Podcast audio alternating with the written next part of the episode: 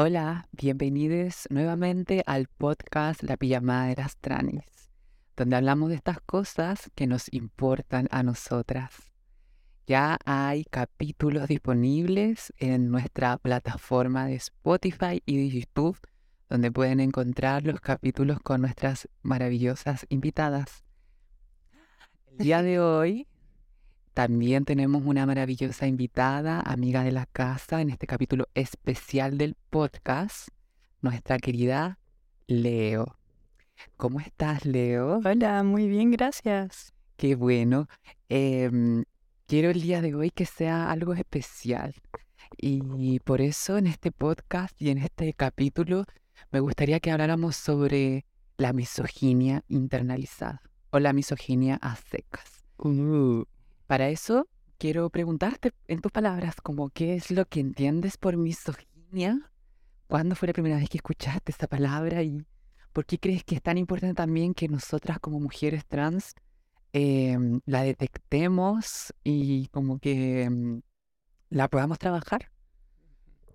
Eh, la debo haber escuchado hace mucho tiempo, pero eh, recuerdo que la empecé como a eh, relacionar un poco más como con tu contenido, eh, con tus posts y todo, como que ahí empecé como a entender el verdadero significado y bueno, como a detectarla también, como en otras mujeres de lo que hablaba sobre la misoginia internalizada.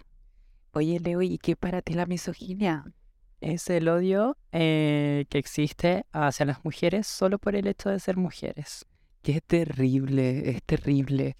Y es cierto, la misoginia es el odio que recibimos las mujeres solo por el hecho de ser mujeres.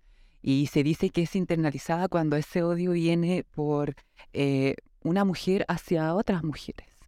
¿Cierto? Sí. Qué horrible que ocurran ese tipo de cosas, pero eh, con educación todo puede mejorar. ¿Sabí de qué me acordé de la película Chicas Pesadas? Totalmente, sí. Como Un que clásico. es un clásico para entender lo que es la misoginia. Totalmente. Y como que últimamente me he dado cuenta que es como que si el colegio, como eh, en la media, eh, fuera como una introducción a la vida adulta en cuanto a cómo se siguen relacionando las personas. El otro día estaba en un lugar y me di cuenta que la gente actúa aún como si estuviera en el colegio, con los mismos como estereotipos. ¿Dónde estaba ahí? ¿Qué estaba yo haciendo? Estaba como en una oficina de... no me acuerdo qué era, trámite. Ay, qué copucheta, yo frename. Frename porque creo que estoy empezando a entrar en confianza. Claro, como que estaban los típicos como estereotipos como de la chica como regia, que igual como que es pesada con la otra, que es como diferente. Y no sé, pues como el, este chico que es guapo. Típicos, como típico de Disney, de, de series adolescentes. Yo quiero hacer un comunicado público en este podcast y es que yo también fui misógina y debo reconocerlo. Creo que nos entrenan a hacerlo desde pequeñas. Y yo crecí con esa película, Chicas Pesadas. Em, se va normalizando tanto como, como que esto que transmite como el cine, em, los contenidos digitales, en cuanto a estos estereotipos, eh, se van haciendo como cool, como que es como cool ser la pesada, la regia, como la que menosprecia a los demás, que se va naturalizando. Donde va también tomando fuerza el, el odio como hacia otras mujeres solo porque son diferentes a nosotras o por la competencia también de poder llamar la atención de, de un hombre. Creo que yo también lo normalicé, como por no sentirme tan fome, tan atacada, pero realmente mi personalidad siempre ha sido como de como respetar al resto, como, como que no me gusta cuando hacen sentir mal a las personas y hubo un tiempo que es como que se me hubiera desconectado de mí misma como por el hecho de sentirme más integrada, de conocer más gente y me estuve rodeando de muchas personas que menospreciaban a muchas personas solo por cómo se veían, como por lo que proyectaban, por alguna condición. Y como que obviamente creo que lo hablé en su minuto con las personas que correspondía.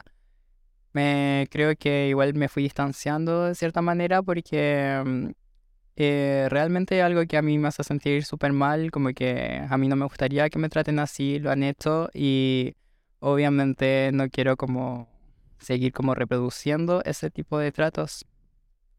Por lo mismo, no sé si hay una persona que en el pasado yo lastimé específicamente una mujer o una persona de un género no binario, me gustaría, como si está escuchando esto, como que eh, me siento igual arrepentida porque estaba pensando de verdad que yo crecí con chicas pesadas. Y creo que en algún punto como ocupar ese lugar como de la cool, qué sé yo, te daba un estatus. Y a pesar que en esa época yo no había hecho mi transición, no estaba socializada como mujer, sí pude haber como agarrado la personalidad de Regina George, que está como muy como esta de, de ser arribista, de ser una persona que, que, que te las, se las trae y que no, no, quiere ver las consecuencias en función solo de su beneficio personal.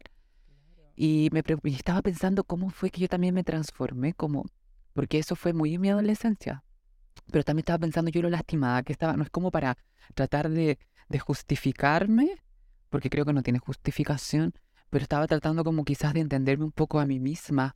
Recuerdo que en esa época igual yo estaba pasándolo bien mal, como el tema del bullying, el de no entender cuál era mi identidad. Y creo que ocupar ese personaje me permitía sentirme fuerte. Creo que por ahí puede ir, claro, insisto, no quiero justificarme, en realidad no tiene justificación, pero estaba tratando como de entenderme, quizás también de, de reconciliarme conmigo misma, porque no quiero que esto me pese. Eh, me preguntaba cómo lo has hecho tú como para detectar las veces en las que en el pasado o incluso en el presente, no sé, eh, podrías estar siendo misógina, como, y, cómo, cómo lo haces para frenarte a ti misma o... Em, recordando mi pasado, como que em, creo que nunca me hizo sentir como bien tratar mal a una persona. Eh, creo que los momentos que lo hice también fue como dentro de la autodefensa, como como puta, si alguien como que me menospreció, me trató mal, como decirle, ah, eh, puta, y tú eres así. como responderle de alguna manera así como media, eh, como mala onda, pero nunca fue como en relación a las mujeres ni nada. Incluso eh, este último tiempo yo como que he estado como sintiendo quizás esa misoginia internalizada de parte de otras mujeres cis, digamos, porque no sé, como que creo que las trans últimamente estamos muy visibles, como que en realidad eh, es algo que no todo el mundo está contento, sobre todo mujeres cis, en el sentido de que eh, he visto como muchas chicas que se ponen un poco inseguras al eh, encontrarse en un espacio con una chica transvisible. Y eso mismo también me ha hecho como quizás pensar qué es lo que, cómo me siento yo en esa situación y cómo yo puedo reaccionar eh, con ella en esto. Como que quizás ahí me podría surgir la misoginia, pero como que pero como que no quisiera en realidad, como que trato de entender por qué obviamente está eh, ocurriendo esa situación eh, y tratar como de distraerme igual, pensar en otra cosa pero últimamente me he sentido un poco atacada por algunas mujeres. Sabes que creo que te entiendo porque mira, es algo bien mío, como eh, algo que, lo que me he dado cuenta yo de mi transición, es que cada vez que, que me voy volviendo con una expresión más femenina, porque las hormonas me van, comillas, feminizando, que dentro de lo que la sociedad eh, observa como femenino, em, me doy cuenta como en la calle, por ejemplo, los hombres se detienen a verme como con lujuria o como con un morbo, como está pasando una, una chica, qué sé yo.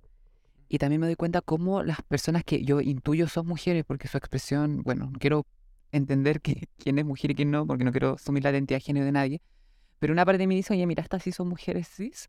Em, siento como que de parte de ellas hay una mirada como de evaluación, como mira cómo andas vestida, porque aparte que a mí me gusta ocupar vestidos cortos, falda, y mi impresión igual es bien femenina. Otro día, eh, perdón que te interrumpa, eh, fuimos o sea, estaba saliendo con una amiga cerca de mi casa y había una fiesta que era solo para mujeres.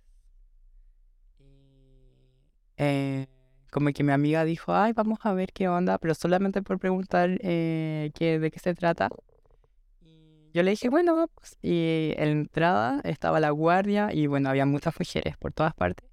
Y como que mi amiga le preguntó, ¿y esto qué es? Y la guardia le dijo, esta es una fiesta solo para mujeres.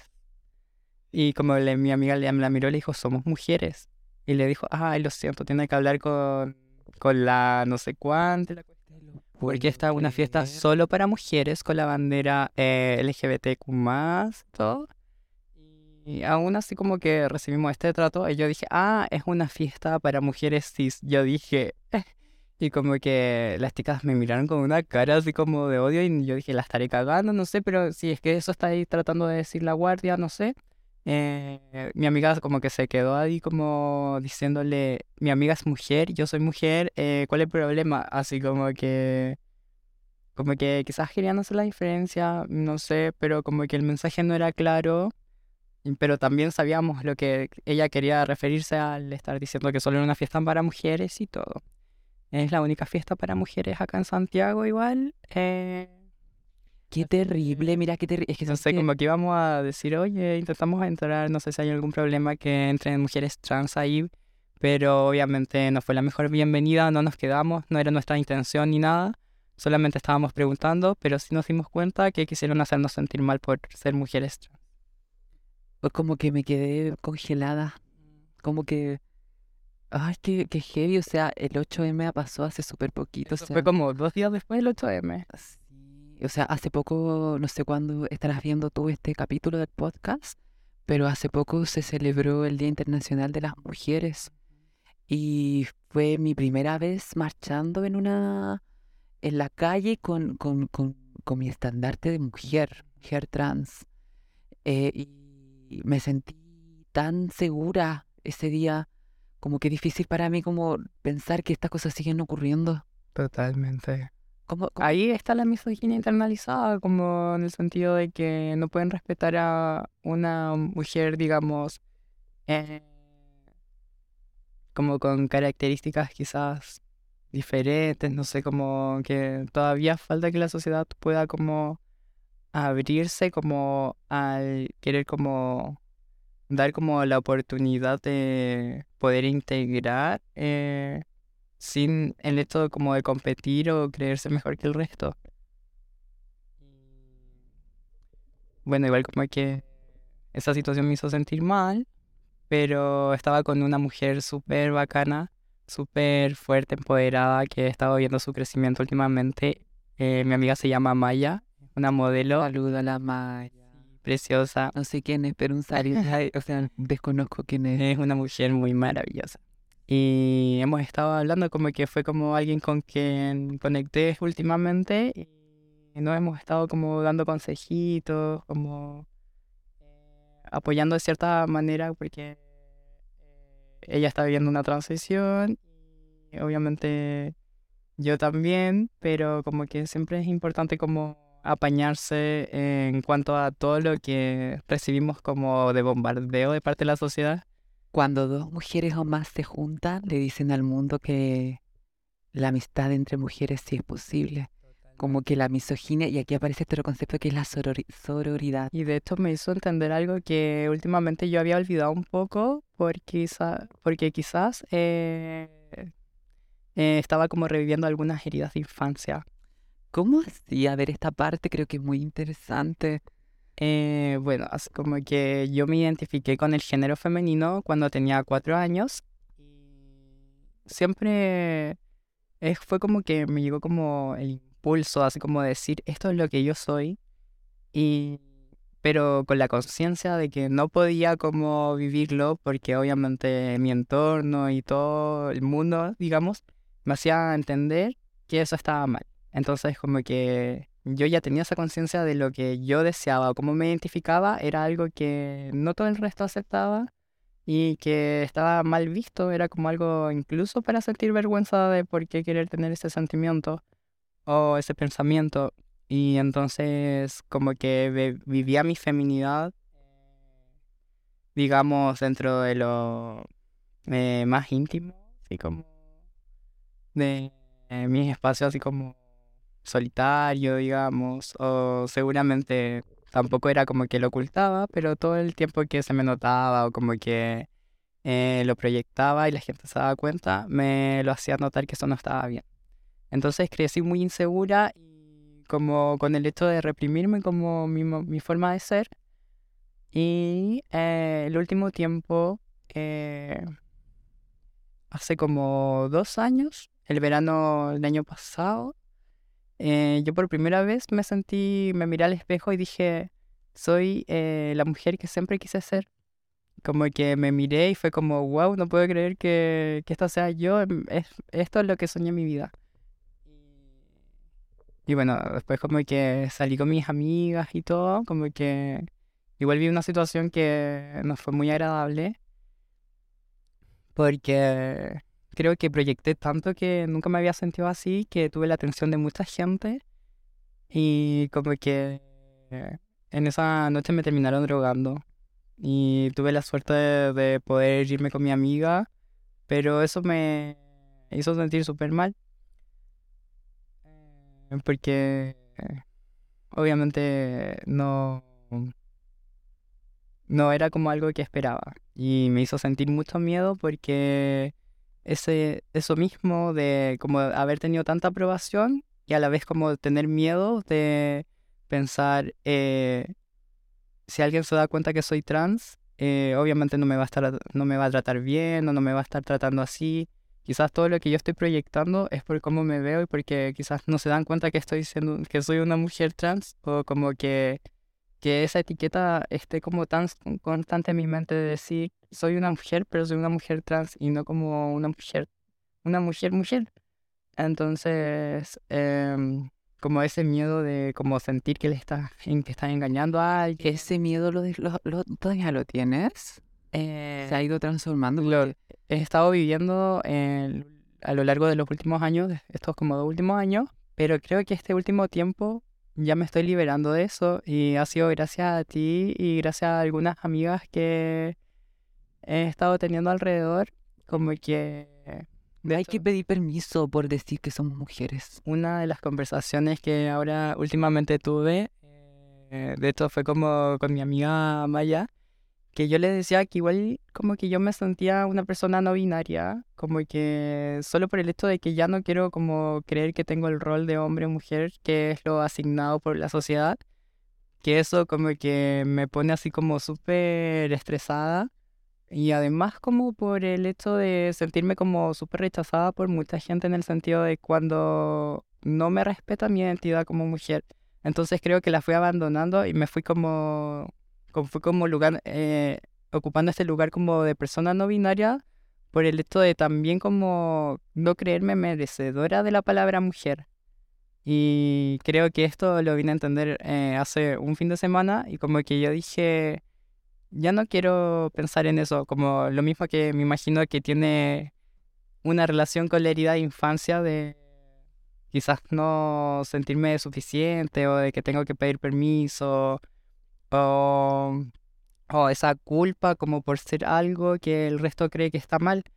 Y, y como que dije, estos últimos años de verdad, eh, aunque sea algo muy superficial, digamos, en el hecho de yo poderme sentir cómoda como en mi cuerpo, en mi piel, eh, como una mujer o estereotipadamente como muy femenina y eso, eh, no lo he estado disfrutando tanto porque seguía esa culpa o como ese, eso de pedir permiso o incluso como de creer que no lo merezco. Y como que fue ya basta, en verdad merezco que me pasen cosas buenas, merezco como que me respeten y como que creo que ahí volvió de nuevo como este espíritu femenino reconciliarme con esta niña interior que ella sí lo hubiera deseado, ella en verdad hubiera estado súper feliz de todo lo que me está ocurriendo y yo no lo estaba disfrutando. qué, qué triste que, que te haya ocurrido eso, pero qué bueno que, que haya una conciencia hoy. Y creo que tiene mucho que ver con un mandato binario que se nos pone a las personas trans que tiene que ver con nuestra genitalidad. Porque el otro día estaba hablando con un, un consultante y me decía, pero ¿qué es ser mujer? Y la impresión que me daba a mí en la mente cuando esta persona se hacía esa pregunta, que también está haciendo un tránsito, era que principalmente para esa persona ser mujer tenía que ver un poco con la genitalidad. Como, porque cuando nacemos se nos asigna un, sexo o un género solo en función de nuestra genitalidad. Pero eso no es ser hombre o es ser mujer. O sea, tener, portar un pene no es ser hombre. Tener una vulva no es ser mujer. Es nacer con un pene y tener una vulva. O tener una vulva. Como ser mujer eh, creo, es, es una identidad de género. Ni siquiera lo podemos ver con los estereotipos. Ni siquiera lo podemos ver con la expresión de nuestro género ser mujer, hombre o tener otro género es una identidad, tiene que ver con una verdad absoluta que una persona tiene de, sí misma, como esta es mi verdad, es una declaración. Yo no te digo que soy mujer porque me siento mujer, sino que porque lo soy. Soy mujer, es una declaración, vivo como mujer. Y no puedo decirte que vivo como mujer desde que comencé mi transición porque tengo el pelo más largo, porque tengo hormonas, porque toda la vida he vivido como mujer. Tengo 28 años, y estos 28 años de mi existencia yo he vivido como mujer. Me socialicé antes de mi transición con otro género, pero eso es otra cosa. Yo siempre he sido mujer desde la cuna, como fui la primera en saberlo. Toda la vida crecí engañada porque pensaba que mis genitales determinaba cómo yo tenía que identificarme con un género. Y toda la vida crecí engañada y cuando me di cuenta que siempre tuve una verdad dentro, que una verdad que, que, que apagué y que volví como a, aprender como el 2018, cuando apareció, 2019 cuando apareció la pandemia y empezaron a aparecer todas estas series como La Veneno, Post, que yo dije, yo esto lo sabía. Yo decía, esta cuestión yo la sabía, ¿cómo la olvidé? Y cuando vi La Veneno fue como, esta es mi verdad. Yo no me siento mujer, yo soy una mujer, como punto soy una mujer, es una declaración, porque no tiene que ver con los genitales que, que, tiene mi cuerpo, no tiene que ver con mis hormonas, eso es otra cosa. Yo no puedo negar la existencia que nací con una genitalidad y no estoy haciendo eso. No puedo negar la existencia que tengo unos cromosomas, que tengo unas hormonas dominantes en mi, en mi cuerpo, en mi biología, y no lo niego. Pero eso no tiene que ver con cuál es mi identidad. Y creo que un poco apunta a eso, pues cuando tú escuchas tu verdad y, te das cuenta de que, de que tu verdad es, es tuya, que no le pertenece a nadie más, no le pertenece a la biología, a la psiquiatría, a la psicología, no le pertenece a la opinión externa, solo a ti. Y creo que lo que estás haciendo ahora como de eh, volver a reconciliarte con esa parte es bien es revolucionario porque finalmente el amor propio es revolucionario, la autoaceptación es revolucionaria en un mundo en el que, por ejemplo, nos enseñan a odiarnos por ser mujeres, nos enseñan a odiarnos por ser trans, nos enseñan a odiarnos por tantas cosas. Claro, yo creo que estuve como, de repente, como muy alejada de mí misma, de lo que realmente siento, como elegir relacionarme con personas que no eran muy positivas, digamos. Eso mismo también me hizo darme cuenta que cada persona es como es, pero como que lo que yo estaba buscando inconscientemente quizás era como reafirmar todas esas cosas negativas de las que ya eh, yo no quería eh, ser parte o vivir, pero aún así era lo que atraía porque inconscientemente quizás lo buscaba y ahí como que me di cuenta que claro que lo más importante es como volver a conectarme con lo que realmente creo empezar como a ver o fijarme como en todo lo positivo también que hay en el mundo, en todas las cosas buenas que me ocurren o todas las cosas buenas que hay ahí afuera, como para sentirte feliz, porque como que dicen así que donde quieras ver, vas a ver lo que estás buscando. Y hay cosas buenas, cosas malas, y quizás yo me estaba fijando mucho en los discursos de odio de muchas personas transodiantes y era lo que era lo que más como que estaba en mi mente. Entonces como que no podía fijarme en todas las cosas bacanas que existen hoy en día, como que obviamente son cómodas en el sentido de que podemos vivir como una vida más digna, más digna que antes, que obviamente todavía hay muchas cosas que cambiar, partiendo como por las relaciones humanas y en cuanto al trato de cómo uno se relaciona con otras personas. Pero eh, hay muchas cosas que podemos como sentirnos felices y que mucha gente también proyecta como solo el hecho de poder como tener tu nombre en el carnet, tu sexo, y que lo Derecho de tu identidad. Exacto, que es cierta palabra, ocupaste una, una palabra clave que, que, igual quiero como, eh, como recalcar, que es reafirmar, porque finalmente las personas vivimos en una sociedad. Eh, si bien es cierto, el amor propio, la autoaceptación son, como los, en mi no mi opinión, como lo, el, el, argumento o, que, que está ahí, que, que nos permite seguir luchando, si estamos siempre en un constante ir y venir con otras personas. Y si afuera tenemos constantemente eh, reforzadores negativos que están diciéndonos un poco cómo es que no tenemos que ser, cómo es que, cómo es que tenemos que comportar, comportarnos, eh, por supuesto que impacta en nuestra identidad. pues Entonces cuando dices como que te has empezado a relacionar con personas que, que, han, que reafirman un poco tu verdad, eh, es muy valioso. Y eso, que más que eso igual es como que me empecé a relacionar con personas que no están pendientes de eso, que te tratan como persona por el hecho de ser persona. Como que, como que igual, no. Yo creo que con esta amiga, por lo que me empezó como a comunicar y yo a entenderlo, como que a veces ese hecho mismo de estar como constantemente pensando, soy trans, soy trans, soy trans, me tengo que juntar con puras mujeres trans, igual eso en mi caso ha sido genial porque me ha hecho conocer la realidad de muchas, pero a veces también es bacán relacionarte con gente que es como cualquier persona, así como personas raciales, claro, como da lo mismo de dónde sea, de dónde venga, que es un grupo de personas que está ahí por algún fin en específico, no sé, se están relacionando, divirtiendo, pero no se están cuestionando si eres trans o no, o si eres mujer o hombre, o cualquier característica aparte de lo que sea como ser una persona que está ahí, pasándola bien o trabajando en algún, por algún bien en común, lo que sea. Colaborar. Exacto. Una vida colaborativa, o sea, que ideal sería que, que eso fuera posible, vivir una vida en colaboración en donde no importa el color de piel. El respeto que sea lo primordial. Exacto, no importen estas cosas que, que solo nos importan a las personas humanas, como cuál, qué, de qué universidad saliste, cuál es tu carrera, cuáles son tu apellido, hoy dependiendo del color de tu piel, elijo cómo te trato, dependiendo de tu género también. Y todas estas mismas etiquetas son las que generan trauma y tanto daño en la hora de hacer que las personas se relacionen. Por ejemplo, últimamente yo como que desperté y estoy como muy eh, analizando la forma de ser de personas que llegan a mi vida y esto mismo me ha hecho darme cuenta si quiero estar cerca de algunas personas que llegan o no por el hecho de que igual una no es como sanadora de nadie, como que yo creo que la parte más importante de ser adulta es de hacerte responsable de tu propia verdad, de tu propio dolor, de tus propias carencias, traumas.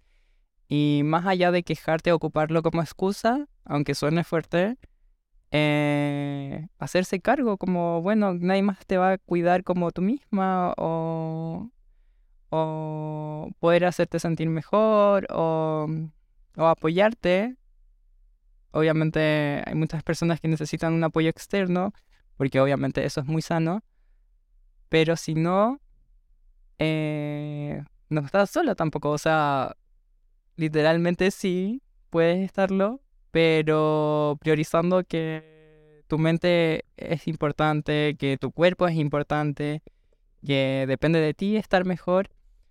Y bueno, como que algunas de estas personas que no se hacen cargo como de sus traumas y eso, eh, siguen como esparciendo como el odio, la misoginia, la misoginia internalizada. Entonces, puede que no se noten ni, ni ellos se den cuenta. Como que creo que pueden tener las mejores intenciones, pero un solo comentario, una cosa que, que te pueda hacer sentir mal, como lo que te había contado como anteriormente en privado, que alguien dijo algo sobre mí y una amiga o una persona conocida que a veces uno le dice amiga a mucha gente y eso no- a veces no está tan bien. No está bien, de ¿Quién es una hecho. amiga. Una amiga de verdad, alguien que, em, que está ahí como para apoyarte y apañarte a pesar de todo y que obviamente quiera lo mejor para ti, que se alegre por las cosas buenas que te pasen. Y bueno, esta era una persona conocida que me dijo algo que habían dicho de mí y no pensó si yo me iba a sentir mal o no. Por suerte no fue así, pero como que siento que eso fue como algo innecesario. Sí, de hecho te mencioné como los tres filtros de Sócrates. Cuando sabemos algo que nos han contado de otra persona, háganlas- háganse esa pregunta como, ¿pasan los tres filtros de Sócrates? El primero es la veracidad, o sea, lo que me contaron es 100% cierto, yo le voy a decir a esta persona porque tengo la certeza. La segunda es la utilidad, como lo que yo le voy a contar a esta persona es útil para esa persona saberlo, o sea, cambiar algo. Y el último filtro es la bondad. Es como lo que yo le voy a contar a esa persona es algo bondadoso. O sea, le va a hacer crecer, le va a hacer, le va a hacer nutrir su, su, su ser. Si no pasa... Ay, como que hago...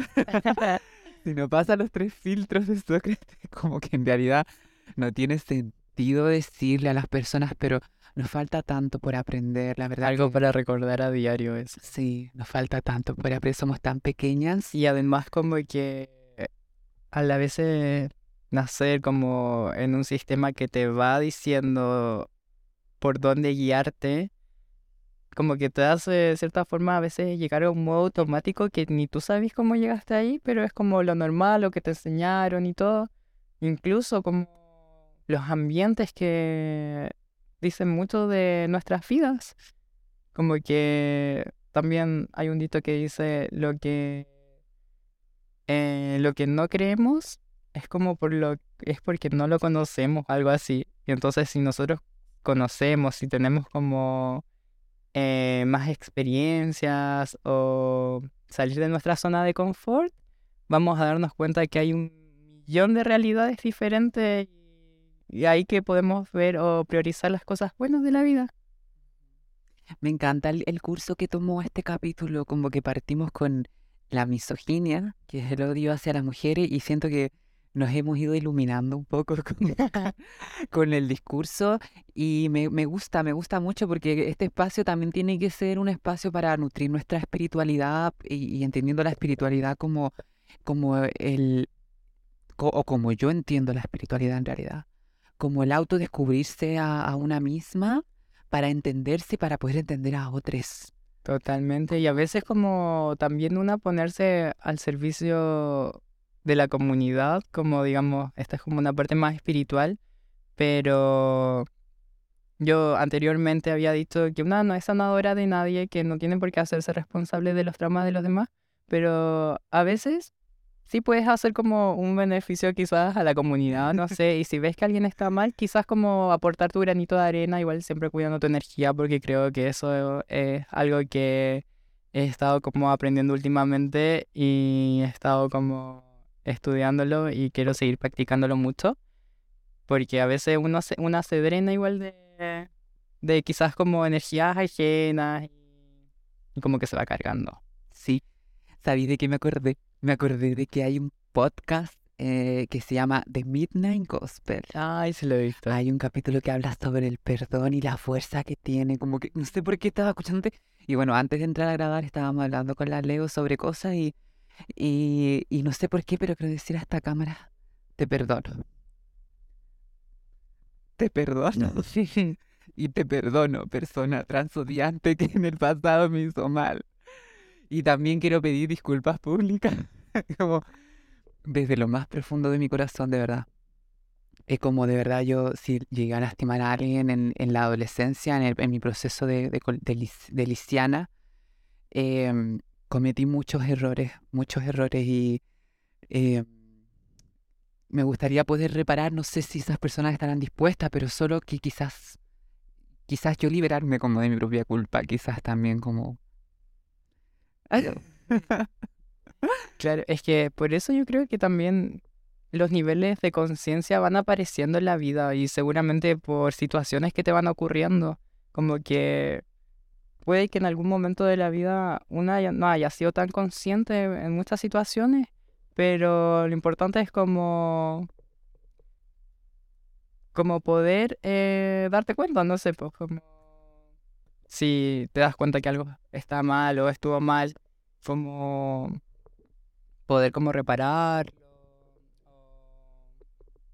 tratar de actuar de una manera diferente, no seguir en lo mismo. Yo creo que ahí está la clave de la verdadera de la verdad del verdadero darte cuenta como el querer hacer algo al respecto. Claro, incluso como dejar el ego de un poco de lado y como que no todo tomarlo tan personal, como bueno, a la gente puede decir muchas cosas. A mí me pasa a diario que igual quizás elegía ver como este transodio quizás de las personas, o quizás solo era odio por ser una persona, y yo en mi mente tenía, es porque soy trans, pero eh, también me han estado llegando como estos mensajitos que dicen así como, eh, si alguien te ofende, observa como el dolor que oculta o como eh, el miedo, el vacío. Como que cualquier cosa negativa tú te puedes dar cuenta de que por qué lo hace y por qué te está ofendiendo, incluso contigo mismo. Quizás puede ser para esa persona que por qué esa persona lo hace, pero ¿y por qué te afecta a ti también?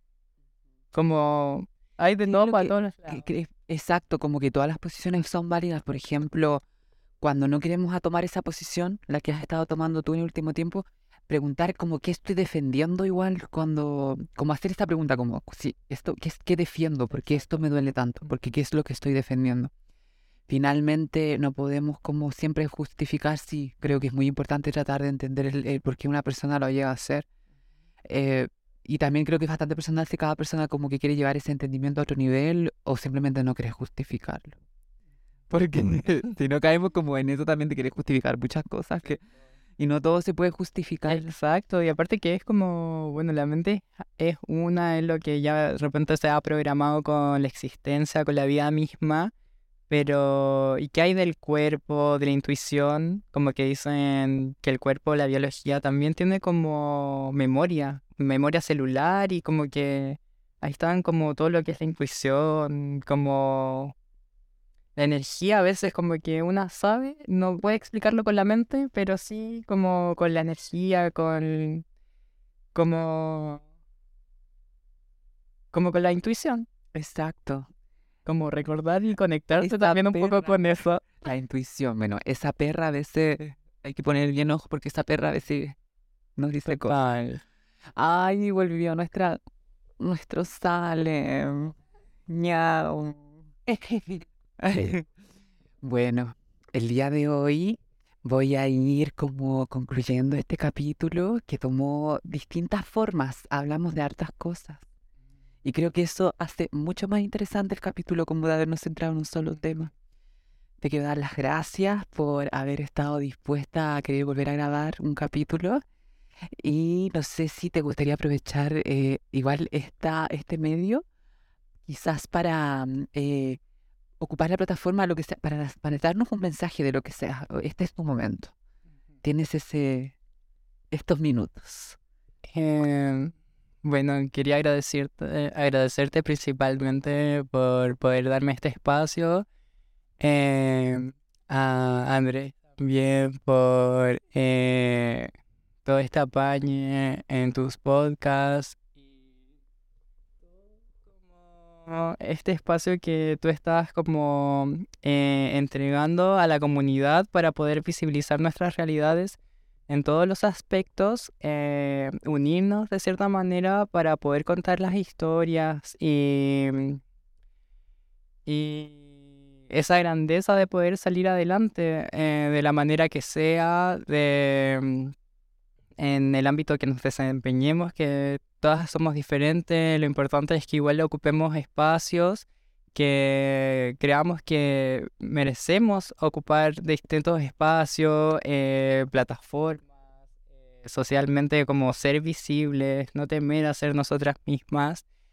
Y genial, como que me siento muy feliz, siento que también esta conversación fue muy sanadora, creo que fue como la conclusión de todo lo que he estado viviendo últimamente y como el inicio quizás como de todo como yo quiero empezar a ver la vida. Como hay muchas posibilidades, hay muchas realidades, muchos ambientes y tantas cosas que uno puede elegir y priorizar. Eh, poder elegir nuestra propia, como digamos, eh, felicidad, como las cosas que nos hagan bien, como las cosas que nos sumen y poder hacer la diferencia, pues. no, no tratar mal entre nosotras, poder apoyar a todas las personas en el sentido de que em, podamos como rescatar lo bueno como ver nuestras realidades como poder como ayudar a que sea un mundo mejor. De todas maneras, yo creo que con este podcast estamos haciendo algo al respecto, igual visibilizando una, visibilizando realidades trans, visibilizando nuestra existencia. Muy lindas tus palabras, corazón. Gracias de nuevo por haber aceptado. Recordar que tenemos patrocinio pandicornio.cl en Instagram para que sigan su página que nos presta estas bellas pijamas en cada capítulo. Las pijamas son hermosísimas. Miren cómo le queda a la Leo. Aquí nos está modelando nuestra hermosa modelo. Tienen todas las tallas, en todos los colores para que sigan la página. Y el capítulo queda guardado en Spotify, en YouTube. Todos nuestros capítulos están ahí, la pijama de las tranis, para que lo compartan en sus redes sociales, para que se lo envíen a sus amigues, para que se lo manden a sus pololis, etc. Em, eso, nos vemos hasta la próxima. Hasta la próxima.